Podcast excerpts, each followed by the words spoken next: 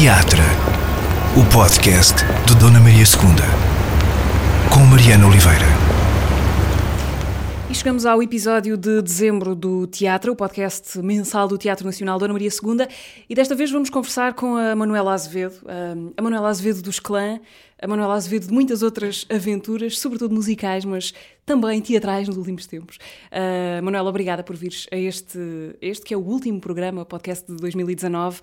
És dada a resoluções de ano novo já agora? Aquela coisa de encontrar um pretexto, mesmo que seja artificial como o calendário, para mudar qualquer coisa? Não, na verdade não. Eu acho que só uso mesmo o pretexto dos desejos de fim de ano para comer uvas passas que adoro, mas de resto não sou assim muito dada a esse tipo de, de projeções e de expectativas e de mudar muita coisa na vida. Minha vida também tem uma vida que me agrada, que é tranquila, não há assim muito a querer mudar. Uh, por isso acho que vou só mesmo comer passas pelo prazer de comer passas e desejar saúde para os meus amigos e para a minha família, essas coisas todas. Mudar de vida já agora é uma expressão que te calha particularmente bem por causa da, da canção a que tu deste, a canção do António Variações a que tu deste voz e expressão, que cantaste com os humanos que é uma canção, acho não sei se especial para ti, tem essa magia de ser muito, muito simples e muito profundamente radical, acho eu. Já mudaste de vida muitas vezes? Nós, por acaso, que encontramos algumas pessoas que nos disseram isso durante a curta carreira dos humanos. As pessoas falavam disso, ah, inclusivamente no, no documentário que foi feito da dos humanos um, um, senhor que aparece a apresentar a, uma, a sua namorada, a dizer olha, esta canção é muito importante, muda de vida, porque mudou a vida desta, desta mulher aqui, ela mudou de emprego, mudou de marido, está cá o novo. Portanto, havia de facto um impacto real da canção na, na vida de algumas pessoas. E um, o que essa canção tem de, de especial, eu acho que é, é uma, é uma canção exemplar daquilo que era a arte do, do António Variações, na escrita de canções. Essa forma como ele conseguia de uma maneira aparentemente muito simples, com palavras muito simples, algumas até quase de arroçar a, a os ditados populares e a sabedoria popular, mas a interpelar as pessoas e a, a atrever-se a desafiá-las a pensarem na sua vida e naquilo que vale a pena e naquilo que faz sentido, e se fizer sentido a mudarem de vida também. Manuel, por falar em mudanças de vida, ou se calhar não, ehm, estar em palco aqui na Sala Garrete do, do Teatro Nacional Dona Maria II não foi uma grande mudança nesse sentido, até porque já vinhas de uma experiência uh, teatral anterior relativamente recente, uh, mas foi se calhar alguma coisa que não esperavas que acontecesse, ou esperavas? Como é que foi estar em palco numa peça de teatro? O processo da Montanha Russa foi, foi uma coisa maravilhosa. Uh, nós estávamos à espera que o desafio fosse interessante e, e exigente, porque daquilo que conhecíamos do, do Miguel Fragati e da Inês Barahona, embora nunca tivéssemos visto nada deles até à altura da Montanha Russa, mas toda a gente nos dizia muito bem do, do, do trabalho deles. Ah, portanto, era essa a grande expectativa. Mas o que depois acabou por acontecer foi encontrarmos uma e criarmos uma grande família e descobrirmos uma enorme alegria em trabalharmos juntos. Foi um processo assim super uh, feliz os outros atores com quem uh, trabalhámos eram maravilhosos uh, e poder continuar de vez em quando a fazer a montanha russa é sempre assim uma espécie de colónia de férias que surge de repente no calendário. Eh, em termos assim de, de, de experiência de, de interpretação, um, é certo que o facto de, de estar uh, atrás de, uma bateria eletrónica e ter que cantar e essencialmente o meu papel ser fazer de conta que sou eu, cantora uma, daquela banda, uh, ajuda, porque acho que se tivesse que entrar num território mais do teatro e da, interpretação pura e dura, e eu com certeza não me atrevia, porque é, é uma arte que exige muito trabalho e, e formação e tudo, e eu não, não, não tenho essa, esse cabedal. Usaste uma expressão maravilhosa que é fazer de conta que és tu. Sim, que é essa coisa, porque é um bocadinho o que, o que acontece em cena, quando a gente sobe ao palco, seja para fazer uma peça ou seja para cantar uma canção de alguma maneira tens que ser tu, portanto tens que, que estar ali inteiro uhum. e eu acho que, que, é importante haver alguma verdade na, no que se está a fazer e por isso aquilo que tu és na, na tua vida, na tua aprendizagem, naquilo que trazes no, na tua história acaba por ser importante para, para depois dar mais cor ou menos cor ou outras cores àquilo que fazes mas há essa possibilidade de te reinventares, de te imaginares noutra pele. E isso acontece com as canções, quando cantas sentimentos que, que podes nunca ter tido, ou que os tiveste com outra intensidade, ou, ou visitas a pele de facto de outra personagem. E isso é de facto uma coisa maravilhosa de, de, de, de se fazer e de repetir e de ver como é sempre diferente. E, portanto, nesse sentido, sim, é, é, é seres tu, mas uh, de outra maneira. Isso quer dizer que a sensação física, ou se quiseres, a emoção física de estar em palco quando vais para um concerto dos clã ou quando vais para uma montanha russa no teatro, é parecido? O que acontece contigo, com o teu corpo, a maneira como o teu corpo lida com aquele momento, é uma coisa parecida? Sim, tem muitas semelhanças. Para já, o facto de estares incluído num coletivo e de ser muito importante escutar o que está a acontecer em cena. Nesse sentido, a montanha russa é muito parecida com o concerto, porque estamos muito dependentes uns dos outros e é importante perceber o que é que cada um está a fazer, porque há, não, é, não são só as deixas, mas mesmo a própria música reage muitas vezes ao que está a acontecer em cena. Por isso é, é muito próximo da experiência de tocar uh, com outros músicos, que é o que eu mais gosto de fazer. Não gosto de coisas assim a solo. Uhum. Eu tocava piano, estudei piano e, e, estar em palco a tocar piano sozinha, é, é, é, a memória que tenho disso é sempre de uma coisa muito sofrida e tensa. O prazer é uma coisa, é uma palavra que nunca aparecia quando tinha que tocar piano sozinha. Agora, se tivesse que tocar piano a acompanhar um violinista, a coisa já mudava completamente. Essa partilha, essa coisa de estares a, a construir um discurso, a respirado com outro, tens que o escutar para criar uma coisa que faz sentido para aquele coletivo, é algo que me anima muito mais, que me interessa muito mais. E nesse sentido, estar em palco com os clãs, estar em palco na, na Montanha Russa era muito semelhante. Para quem ainda não uh, apanhou essa parte, estamos a falar do espetáculo Montanha Russa, que estreou aqui no, no Teatro Nacional em. vai fazer quase dois anos, foi Sim. 2018, depois voltou? 2018, exatamente, Sim. depois foi reposto em janeiro. Lembra-nos só como é que apanhaste boleia desta montanha russa. Estavas a dizer que nem tu nem o Weller tinham um especial contacto com o trabalho uh, do Miguel Fragata e da Inês Barahona. É um telefonema, começa com um telefonema. Há muitas coisas que começam com um telefonema. Sim, foi um telefonema. Hum, acho que a culpa disto tudo é, somos clã, não é? E a música que os clã foram fazendo e que acabaram por, por uh, ser importantes na vida do Miguel, por exemplo, que era grande fã da, da banda. Por isso, quando estavam a pensar em construir esta, esta peça e ao pensarem num som uh, ou numa banda de referência, lembraram-se de nós. E eles já tinham visto outras coisas também que tínhamos feito, uh, se calhar, noutros, noutros territórios uh, diferentes. E um, desafiaram-nos, tivemos ali uns tempos de angústia, porque as, as primeiras datas de trabalho da, do que iria ser a Montanha Russa coincidiam com compromissos que nós tínhamos. Ah, mas felizmente as agendas acabaram por se conjugar e pudemos dizer que sim e aceitar este desafio. Uh, e depois todo o processo foi muito, muito interessante. Uh, o Miguel e a Inês têm um, um, processo de pesquisa muito aturado e apurado, foram-nos sempre dando informações desse, desse processo das oficinas que iam fazendo, dos diários que iam recolhendo. Era uma peça que tinha a ver com a adolescência, é? com o imaginar da adolescência a partir de diários hum. de adolescentes. Uh, e, e tendo nós também com uma filha adolescente em mãos, interessava-nos bastante o tema. E, e pronto, esse processo de, de, de, pesquisa que eles foram fazendo foi sempre sendo passado para nós. E depois aconteceu o encontro com, com toda a equipa. E isso foi, foi aqui no, no, no Dona Maria, numa sala lá em cima, uma sala muito grande, um camarim muito grande. E uh, em que toda a gente teve que partilhar uh, fotografias de quando eram adolescentes e uma história de quando eram adolescentes e foi a melhor maneira de termos começado o trabalho, porque ficámos assim logo muito.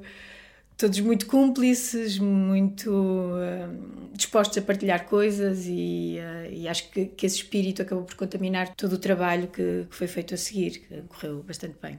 Já deves estar a imaginar que te vou perguntar qual é a tua história de adolescente que partilhaste nesse ensaio. foi, foi uma história assim um bocadinho embaraçante que eu, eu, gostava muito de dançar e, e na, na, escola onde eu andava, na escola José Régio, organizavam de vez em quando assim, umas festas no, no salão polivalente e tal. E uma vez organizaram uma festa e, e o pessoal propunha-se a subir ao palco e iam dançando à vez e tal. E na altura havia aquela série do Fame, com dança jazz e por aí. E aquilo entusiasmava-me bastante, então eu atrevi-me a ir para lá para o meio e pus-me a dançar também, levantava as pernas, não sei o quê toda a gente aplaudiu muito, de maneira que eu saí dali muito contente. Era uma, pronto, uma rapariga mais ou menos tímida, mas com a música e a dança libertava-me. E passado uns dias, eu estava à porta da Academia de Música em Vila de Conde e passou um ginasta de, de ginástica desportiva e rítmica e tal, que era muito conhecido em Vila de Conde, que toda a gente gabava imenso, e, um, por ser assim muito elegante e, pronto, ser um ginasta de grande valor e tal e eh, que passou por mim e disse: Olá, miúda, vi-te ontem, ontem, há uns dias a dançar no, no polivalente da escola. E eu: Ah, é? é? sabes abanar, sabes, sabes abanar bem o rabo. Foi isso que ele me disse. E eu fiquei assim muito, pronto, passei de, de estar assim, é? nas boas graças de um, de um, rapaz que era muito bem visto, para ficar assim, rente ao chão, muito embaraçada, para ele só, só me ter visto abanar o rabo. E pronto, foi esta que eu partilhei lá. Manuela, montanhas russas mesmo, sem serem metáforas eh, para os altos e baixos, para os tumultos da adolescência, trazem-te alguma memória ou nem por isso? Tenho uma memória, uh, duas memórias muito boas de montanhas russas. Uma foi com os clã, logo assim no início da, da carreira dos clã, viemos a Lisboa para fazer aqueles programas de promoção e tal. E fomos com a banda toda à Feira Popular, ainda havia Feira Popular, portanto já foi há muitos anos. E, e fomos à Montanha Russa e foi uma experiência aterradora, aterradora mesmo. E depois fui à Disneylandia, em Paris, com, com a minha filha. E também estivemos em algumas montanhas russas e a experiência voltou a ser bastante aterradora. Pronto. Por isso a memória que tenho de montanhas russas, na prática, assim, as, as verdadeiras, não são boas. Okay. A do teatro deu-te mais prazer do que as. Sim, sim, sim. Dessas, desses altos e baixos gosto mais, da, desses no palco. Uh, já agora, em jeito de, de tomem nota, a dupla Miguel Fragata e Inês Barahona, os criadores da Montanha Russa, vai regressar em breve aqui ao Dona Maria II, março de 2020, com o espetáculo Fake. Também com a música do Helder Gonçalves, teu companheiro na vida e nos clã. Vais ter alguma coisa a ver com isto ou desta vez uh, foste dispensada? Fui dispensada e assim posso ver aqui de fora que é, que é assim, um sítio privilegiado. E uh, tenho estado atenta de vez em quando, como estou assim próxima do, do Helder, bastante próxima, espreito mais uma outra coisa, portanto tenho de facto um acesso privilegiado ao processo, mas sou espectadora só. Okay. Manuela, antes da Montanha Russa, e talvez julgo que pelo meio da Montanha Russa, aconteceu-te o Fã, o espetáculo Fã, que se estreou no, no Teatro Carlos Alberto do Porto, o TECA, uh, um espetáculo que também teve na base essa ligação à música, entre o teatro e a música, a encenação do Nuno Carinhas, contexto de Regina Guimarães.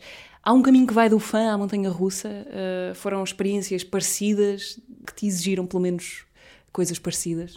Sim, em algumas coisas os, os esforços foram semelhantes, uh, mas são territórios um bocadinho diferentes, eu acho. Acho que no caso do fã havia mesmo a, a ideia de criar uma, uma história completamente ficcionada, embora tivesse alguns pontos de contacto com no meu caso comigo, mais uma vez eu era uma cantora, mas pronto, mas tive direito a ter uma irmã que nunca tive, uh, tenho dois irmãos mais velhos só.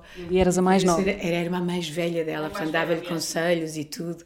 Mas era, era de facto uma era uma peça diferente, uh, o, o, papel da música era próximo àquele que, que havia também na, na Montanha Russa, mas era algo mais que tinha mais que ver com a celebração do, do teatro, do que é a máquina do teatro, Portanto, era um imaginário bastante diferente.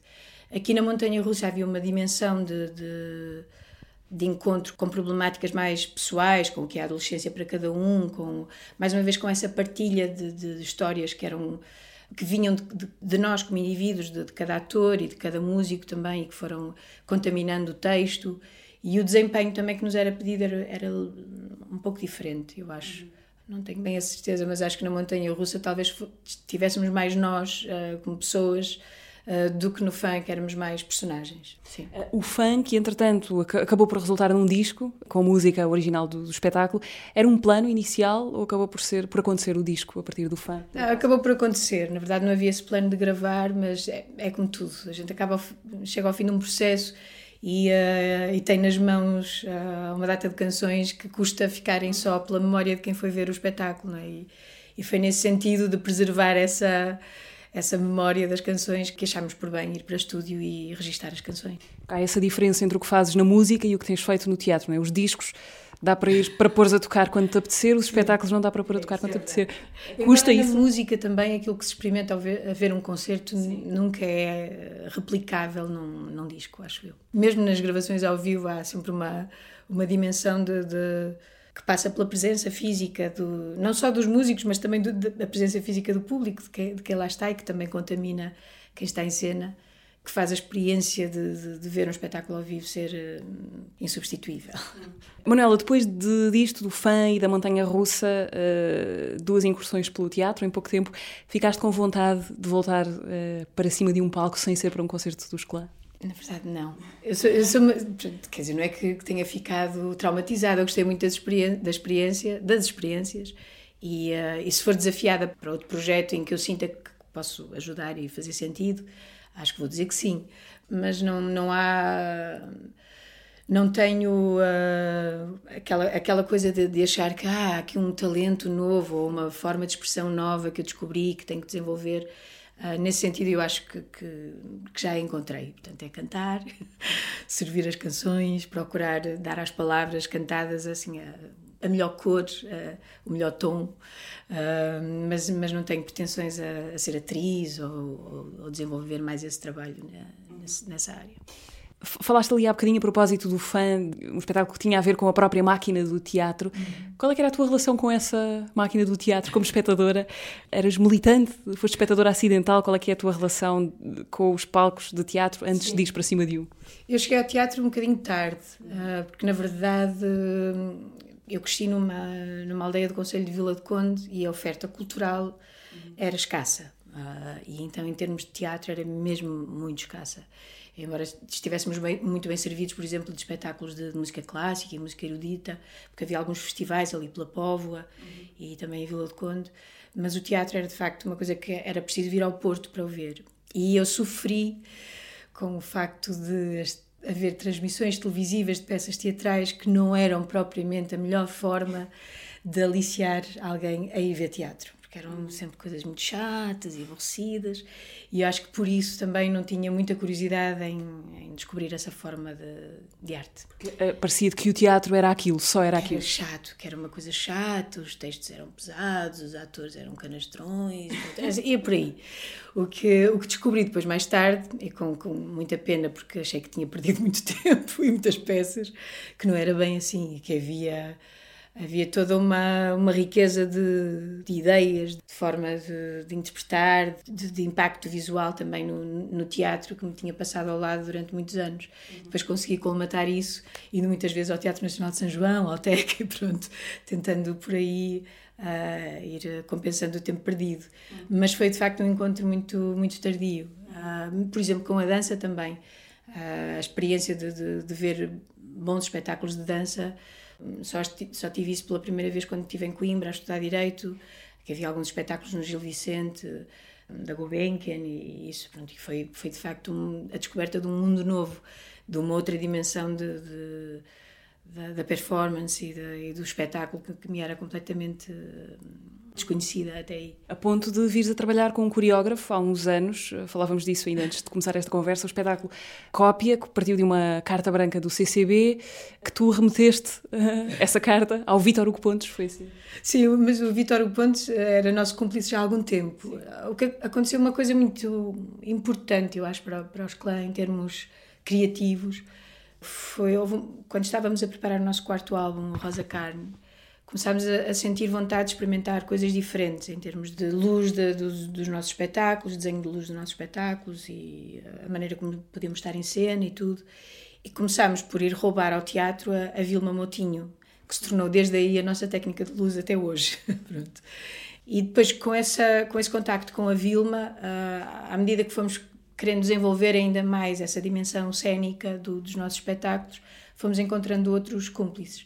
E o Vitor Hugo Pontes foi um deles. Uh, ele fez uh, a cenografia e, de alguma forma, a encenação também de um espetáculo que fizemos da apresentação do Rosa Carne no Olga Cadaval, em Sintra, que depois resultou num, num DVD também, no Gordo Segredo.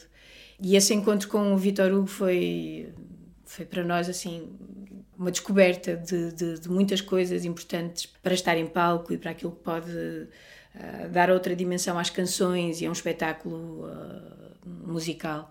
Uh, embora nós tivéssemos sempre tido muito cuidado com, as nossa, com a nossa apresentação ao vivo e termos sempre um figurino cuidado e isso tudo, mas há uma dimensão, não direi dramatúrgica, mas, mas de algum cuidado em tentar criar alguma dramaturgia num, num, num concerto que nós só nos atrevemos a fazer depois de, de estarmos a trabalhar com o Vitor Hugo. Ele foi, por exemplo, responsável pela cenografia do, do disco voador, do espetáculo que tínhamos para miúdos, que era, era um, um palco maravilhoso e mágico que ele conseguiu desenhar todo o percurso das canções e a maneira como ele depois também nos dispôs em palco e nos fez movimentar em palco tornar um espetáculo uma viagem maravilhosa. Não só as pessoas gostaram de ver, mas para nós esse, desafio de de repente estar em palco e não ser só tocar as canções, mas também conduzi-las pela cena e criar um ambiente e criar uma, uma história com elas, uh, foi, foi muito interessante. Uhum. Ah, e depois houve também uma outra experiência com o Vitor Hugo, que foi a criação de um espetáculo de abertura do, do Teatro Nacional de São João, na altura em que, em que o Carinhas uh, assumiu a direção artística do, do teatro e desafiou-nos para fazer esse espetáculo, esse concerto. Então foi uma ocasião para visitarmos, uh, não direi a história toda do Teatro Nacional de São João, porque é, é extensa, é vasta, mas, mas algumas peças e buscar uh, pedaços de cenografias de peças que tinham lá passado e criar um espetáculo temático, chamava-se Barbie Suzy Dolly Polly Pocket, era só sobre mulheres e era uma viagem sobre o feminino, mas também sobre as memórias do, do teatro e das peças que por lá tinham passado. E tudo isso também com a assinatura de Vitor Hugo.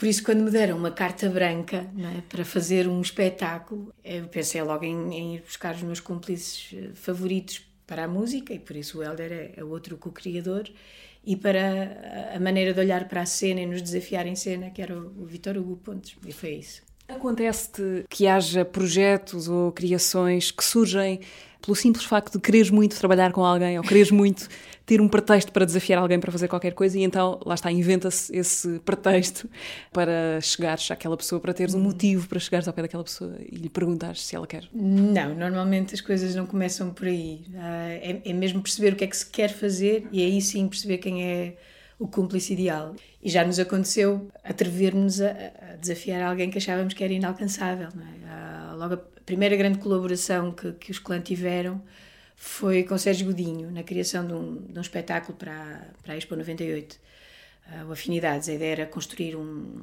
um espetáculo que tivesse um, um artista convidado Pronto, e nós atrevemos logo a ir buscar um, um grande cantautor. Na altura não fazíamos ideia sequer se o Sérgio sabia quem, quem nós éramos, mas a vontade de, de fazer um, um trabalho com alguém que, que, sabíamos que tinha, para já, um património de escrita incrível, canções maravilhosas para a gente poder trabalhar.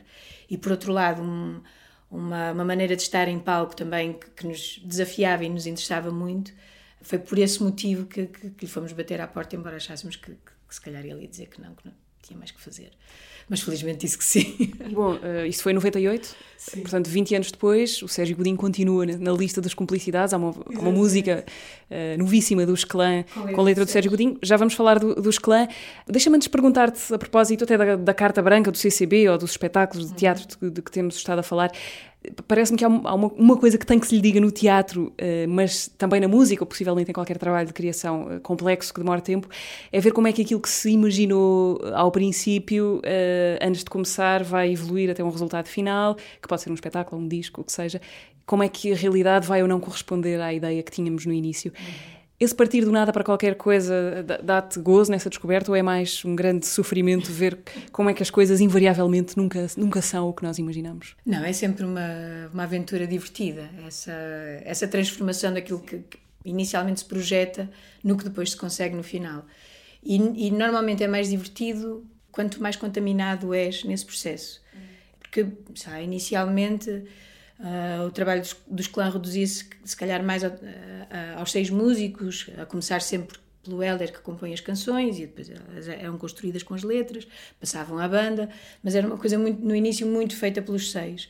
Mas à medida que fomos encontrando outros colaboradores, um, desde designers gráficos, a quem faz os videoclipes, a quem desenha a luz ou desenha a cenografia, Uh, isso trouxe sempre um valor acrescentado e, e, e, alterou invariavelmente aquilo que nós achávamos da canção ou do espetáculo que estávamos, que estávamos a criar.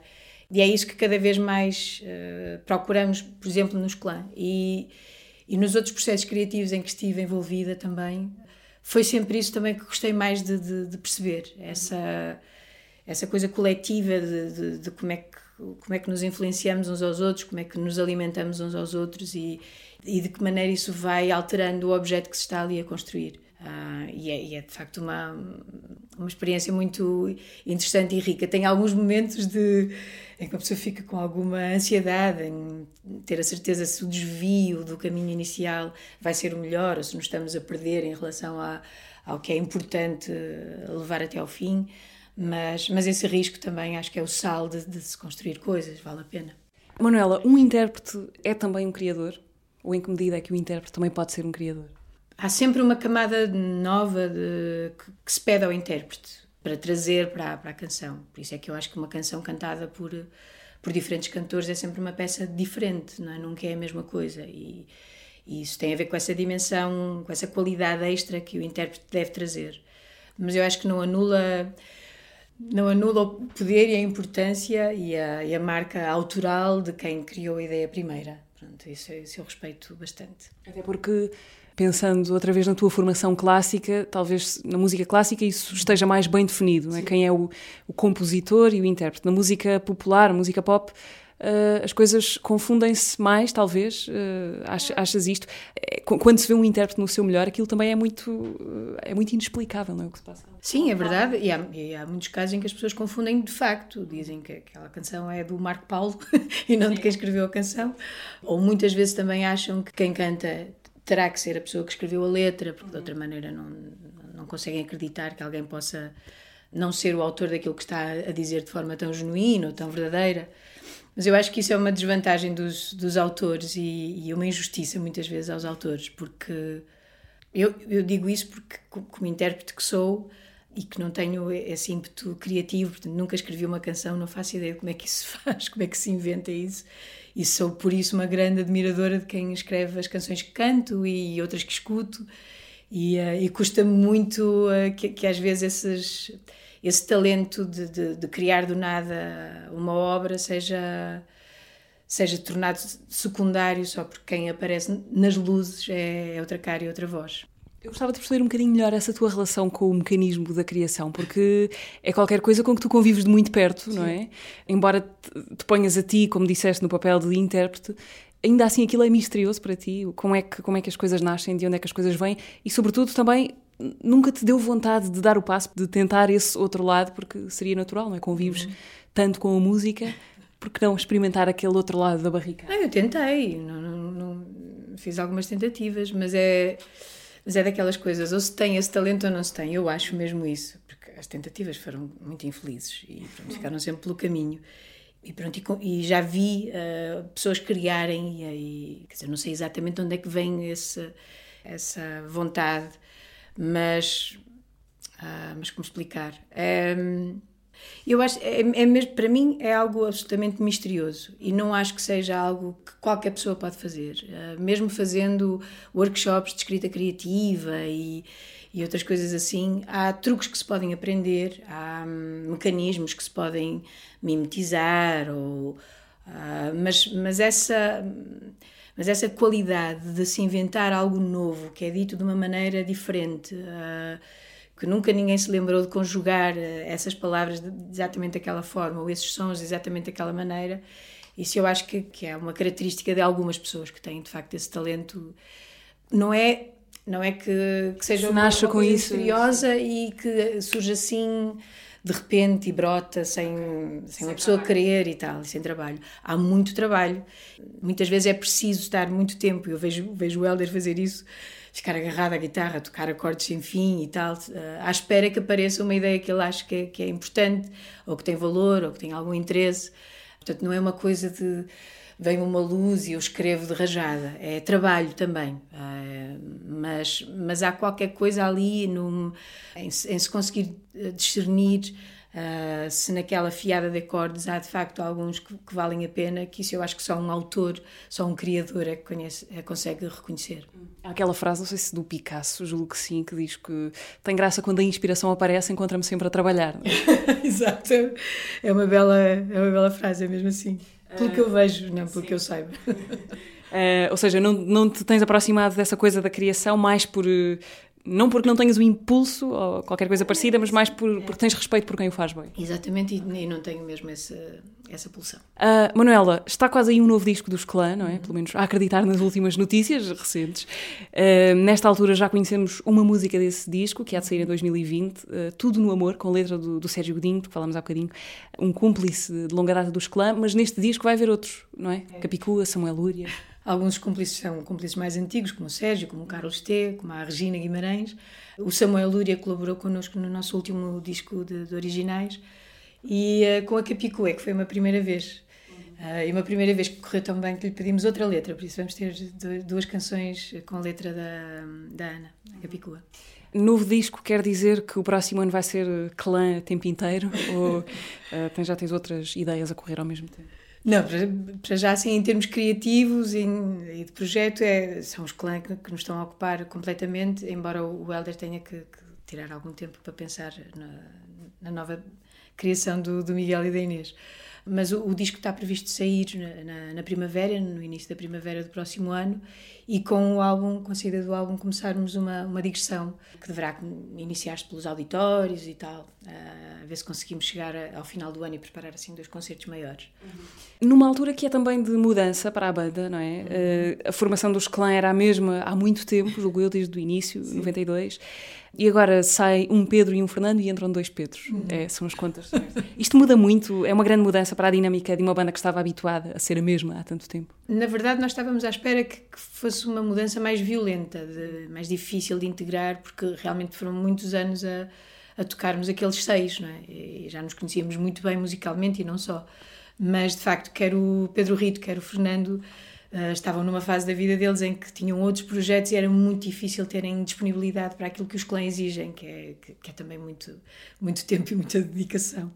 E uh, nessa tentativa de encontrar os seus substitutos, tivemos muita sorte. Encontramos dois músicos incríveis, uh, o Pedro Oliveira, que é baterista, e o Pedro Santos, muito jovem, escandalosamente jovem, mas pronto. Mas... Fizeste um ar assim nostálgico. Sim, porque ele, pronto, porque ele tem quase menos 20 anos que, que eu, mas, mas que é um músico também extraordinário e foi muito fácil a, a transição, não só porque eles são extraordinários trabalhadores, eles entraram numa fase ainda por cima complicada, que nós tínhamos dois concertos muito importantes para fazer e então tiveram que aprender um vasto repertório de canções dos clã para poderem subir a palco logo connosco, o que não é coisa assim pronto, que seja simples e fácil para, para qualquer um. Uh, mas eles trabalharam imenso, decoraram as músicas todas e sabiam tudo e ao detalhe. Uh, e depois foi muito interessante poder prolongar esse trabalho e ver como eles estão em estúdio connosco também. E, e essa parte está a correr muitíssimo bem também. Portanto, temos ali dois dois novos elementos, mas que já sabem, eh, já parecem ser velhos companheiros. Esta segunda versão dos clã. Exato. Uh, Manuela, uh, São Simão do Junqueiro é um bom sítio para, para criar, para fazer música, uhum. para viver? Sim, sim. Para viver decididamente. É um sítio muito tranquilo, com bons vizinhos, temos todos os serviços que a gente precisa, temos farmácia, temos um laboratório de análises, temos correios, uma junta de freguesia muito dinâmica, portanto temos multibanco, tudo, tudo que precisamos. E uma calma tremenda para, para trabalhar, uh, como dizia, vizinhos muito simpáticos que nunca se queixam do barulho, mas nós também tam, não estamos propriamente uh, em cima da, da, casa das pessoas, temos um, um, quintal de distância, o que ajuda a, a eliminar os, os maus efeitos de, do barulho que fazemos ensaiar. E em termos criativos é também muito, muito bom, muito tranquilo, muito saudável. Porque estamos longe de, da confusão toda, uh, sempre muito concentrados no que estamos a fazer e isso é, é uma são condições boas para, para se trabalhar. Uh, não só com os clãs, mesmo os humanos, por exemplo, foram trabalharam lá, foram lá e, uh, e, foi, foi, assim foi um mês maravilhoso da, das, das, nossas vidas lá e outros projetos também que passaram por lá toda a gente gosta desse do, do, facto de estar assim em casa e tranquilo e com pouca confusão à volta. São Simão da Junqueira é a terra onde tu cresceste uh, e onde vives, como falámos, fica a poucos quilómetros de, de Vila do Conde. Eu queria perceber, eh, porque às vezes, sobretudo quando se escolhe uh, um caminho de vida que não era comum dentro do ambiente familiar, que eu julgo que foi o teu caso, os teus pais não tinham uh, profissões ligadas à vida artística, e às vezes quando isso acontece há uma certa necessidade de romper com a origem, não que tenha de ser uma coisa violenta, Sim. mas uh, ou conflituosa, mas por uma questão de, arruma, de arrumação mental. Uh, isto não se passou contigo, não estás em paz com esse. Sabe-te bem continuar lá? Sim, sim, completamente. Mas é certo que houve, principalmente nos meus anos de adolescente, quando estudava na Academia de Música, e, um, havia às vezes alguns conflitos e algumas discussões, principalmente com a minha mãe, porque o facto de estar na escola de música e ter aulas às vezes até mais tarde implicava que eu viesse muito tarde para casa e vivendo numa aldeia que era portanto, muito com uma, uma, importância muito grande da religião, por exemplo. Uh, havia algumas, alguns comentários, ai, filha do, do Azevedo chega tão tarde, não sei o que, que vida é aquela. E, um, e, muitas vezes eu discutia com a minha mãe, porque achava que era um disparate esse tipo de, de, de problemas. E a minha mãe estava muito preocupada com a minha boa imagem, não é? Pronto, compreensivelmente. Mas o que aconteceu também, e isso foi uma lição extraordinária dos meus pais, foi perceber neles um, que, embora sentissem essa pressão, na, não só do, da, da, comunidade, mas até deles próprios, de acharem que estar aí por um caminho artístico se calhar não era o melhor para a minha vida, por exemplo, fiz o curso de Direito e no final do curso de Direito fiz os estágios de Advocacia e fui dizendo aos meus pais: Bom, se calhar não é isto que vou fazer na vida, vou deixar a Advocacia e vou para o rock. Pronto, e eles devem de certeza ter ficado em pânico por dentro a pensar o que é que esta miúda anda a fazer na, na, na vida dela. Mas não te passaram mas não isso? disseram isso. Disseram, mas é o que tu gostas, é o que te apaixona, está bem, então vai em frente. E essa, essa generosidade, essa capacidade de, para lá dos seus receios, dos seus medos todos, da e até dos seus preconceitos que se calhar tinham também. Um, Darem-me essa liberdade e esse voto de confiança foi uma lição extraordinária, por isso só posso estar em paz com uma, uma comunidade que permitiu que os meus pais olhassem assim para mim e para as minhas escolhas. É? é? um sítio muito diferente daquilo em que tu cresceste, uh, São Simão da Junqueira. Sim, agora já é um bocadinho, já está para o bem e para o mal, parecido com quase todos os sítios. Já não tem esse tom assim, mais provinciano Sim. e já não se sente tanto o peso assim, e a censura do, da, da igreja e, de, e essas coisas todas. Culpa. E da culpa, isso, isso que faz a religião católica.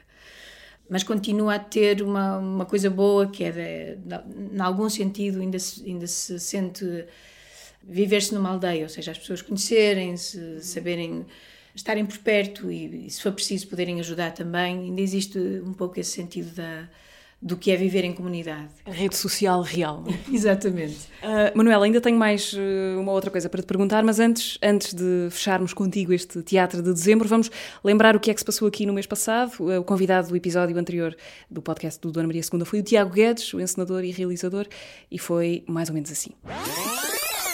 Eu gosto muito de ir para zonas uh, minhas, desconhecidas e desconfortáveis. Quando faço teatro, são textos que me apaixonam e apaixonam-me por alguma razão, e portanto eu estou a mexer dentro de mim, dos meus fantasmas, dos meus medos. Tenho uma obsessão grande, é um dos meus temas, é o que é que te faz o que tu és. É a forma que eu, que eu mais gosto, é a forma como nós não nos entendemos. O teatro, para mim, é é exatamente a zona em que eu tenho a oportunidade de brincar com textos de outros que eu gosto muito. Quanto mais em aberto tu deixas as intenções, mais eu gosto dos objetos, mais eu, enquanto espectador, vou poder preencher esse espaço. Adoro estar nesta sala vazia e sem ninguém. Sinto-me mesmo muito bem. Tiago Guedes no Teatro de Novembro. Todos os episódios do podcast estão disponíveis uh, nas, nas plataformas do costume. Manuela, vamos para uma parte final desta conversa de perguntas mais, mais rápidas, entre elas algumas deixadas por pessoas, ouvintes do podcast ou espectadores do teatro que, que escreveram algumas coisas para ti nas, nas redes sociais do, do, Dona Maria II. Mas antes disso, a primeira coisa que te queria pedir era que nos deixasses, em jeito de sugestão, qualquer coisa que tenhas visto, lido, ouvido nos últimos tempos, que queiras, que te tenha marcado de alguma maneira, que queiras deixar como sugestão a quem te ouve na verdade, é um filme que eu revi recentemente do Ken Loach, eu, Daniel Blake, e que me deixou agora em pulgas para ver o próximo do Ken Loach, que acho que está a chegar às salas, se é que já não chegou. Porque é, é um, é um filme muito bom, uh, com um ator extraordinário e, uma, e um retrato de, de como se pode coisificar as pessoas de uma forma absurda. Uh, é a luta de um, de um reformado para tentar eh, ter os seus direitos sociais reconhecidos e que fica dentro de uma máquina burocrática que não, portanto, absurda, é mesmo isso. E, uh, portanto, é um, é um filme que eu, que eu recomendo. Que eu julgo que esse filme. Uh, que esse filme vai passar muito em breve na Cinemateca, ah, portanto, se quiserem, quando nos ouvirem, pode ser que ainda consigam apanhá-lo. Manuela, tenho aqui algumas perguntas de, de pessoas que, que escreveram no, nas redes sociais do, do, Dona Maria II. Esta primeira, eu, eu, julgo que isto pode ser de, de, um jornalista à procura de uma manchete, ou então só um fã curioso, não sei. A pergunta é: os clãs já têm data e local para um concerto de apresentação do novo álbum? Será na primavera, ainda não temos a data e o local, mas estamos a tratar disso. Saberão em tempo útil. Como foi o teu primeiro concerto? Primeiro concerto. Ah! Mas que é dos clãs? Se calhar. A pergunta vem assim, portanto, Sim. pode ser dos clãs que seja é melhor. Uh, porque os outros primeiros concertos estão, estão, muito muito para trás. Na minha memória eu já já tive melhor memória. Uh, o primeiro concerto dos Clã foi muitíssimo atribulado. Foi um espetáculo no num bar que havia na, na Ribeira o Meia Cave. E só que nesse dia uh, estava muito mau tempo e, um, e o Mário Barreiros vinha fazer ensaio de som mas ficou preso na estrada numa derrocada que tinha havido na Marginal então, para o primeiro espetáculo que nós tínhamos de apresentação, uh, não conseguimos fazer ensaio de som. Então foi assim com muitos nervos que subimos, que eu subi para o palco, não sei como é que estavam os meus colegas. Éramos muitos também para um palco minúsculo, era assim uma espécie de um corredor, e além dos seis elementos dos clã, havia mais três músicos convidados, sendo um deles um percussionista com muita tralha à volta. Uh, por isso não faço ideia como é que a gente conseguiu organizar-se ali e, um, e pronto, foi isso. Subimos com, com muito nervo para o palco, sem saber como é que o som iria estar, mas felizmente correu tudo bem e, e foi muito divertido. Eu acabei o concerto já quase sem voz, acho que pelo, pela excitação e pelo nervo todo, dei, dei tudo no concerto e depois não me sobrou nada para, para a hora seguinte. Bom, também depois, de, de, se isso acontece no primeiro concerto, a partir daí só pode ser a subir, não é? Exato. Outra pergunta, esta é um bocadinho misteriosa, mas eu vou deixá-la assim tal como veio escrita e tu resolves o assunto como entenderes. Clã ou deixem o Pimba em paz? Ai, isso é muito difícil. Não tem que ser as duas coisas, tem, tem que ser clã e deixem o Pimba em paz. Porque a aventura de, de poder cantar as canções que fazem parte do repertório Deixem o Pimba em paz, naquele quinteto, eh, com tudo aquilo que o Bruno traz de, de inesperado a cada espetáculo, o que nos deixa sempre num misto de, de, de riso e pavor durante o concerto. Uh, é uma coisa que eu não consigo deixar de, de, de, gostar de fazer, mesmo, mesmo já tendo passado seis anos. Aliás, o espetáculo continua por aí, não é? Continua, Vocês tiveram uma apresentação muito recente sim, em Braga, julgo. Tivemos em Braga e Guimarães, agora dias 5 e 6 de dezembro. Há alturas em que não, não fazemos espetáculo porque algum de nós está mais ocupado, por exemplo, o Bruno esteve com o espetáculo de stand-up uh, recentemente, depois esteve também numas apresentações da, do Ritual da Matança de, durante algum tempo e os clãs também de certeza que vão depois interromper a agenda do Deixem o Pima em Paz, mas de vez em quando num espaçozinho livre de todos, em que todas as agendas se conjugam, há um pedido que cai e pronto, lá vamos nós, felizes e contentes, para o Deixem o Pima em Paz. Uh, Manuela, tenho mais uma pergunta, gostava que, que ouvisses. É uma pergunta de um, de um letrista com quem tu também já trabalhaste e que tem, a propósito disso, uma, uma dúvida para, para esclarecer contigo. Olá, Manuela Azevedo. Uh, tenho, tenho uma dúvida que gostava de colocar, que é a seguinte: como é que a carreira dela tem sobrevivido ao facto de ela ser a voz de uma rubrica de rádio chamada Michórdia de Temáticas? Obrigado. Como é que queres responder ao, ao, ao letrista Ricardo Argus Exato. Uh, pois, foi, foi um desafio arriscado este.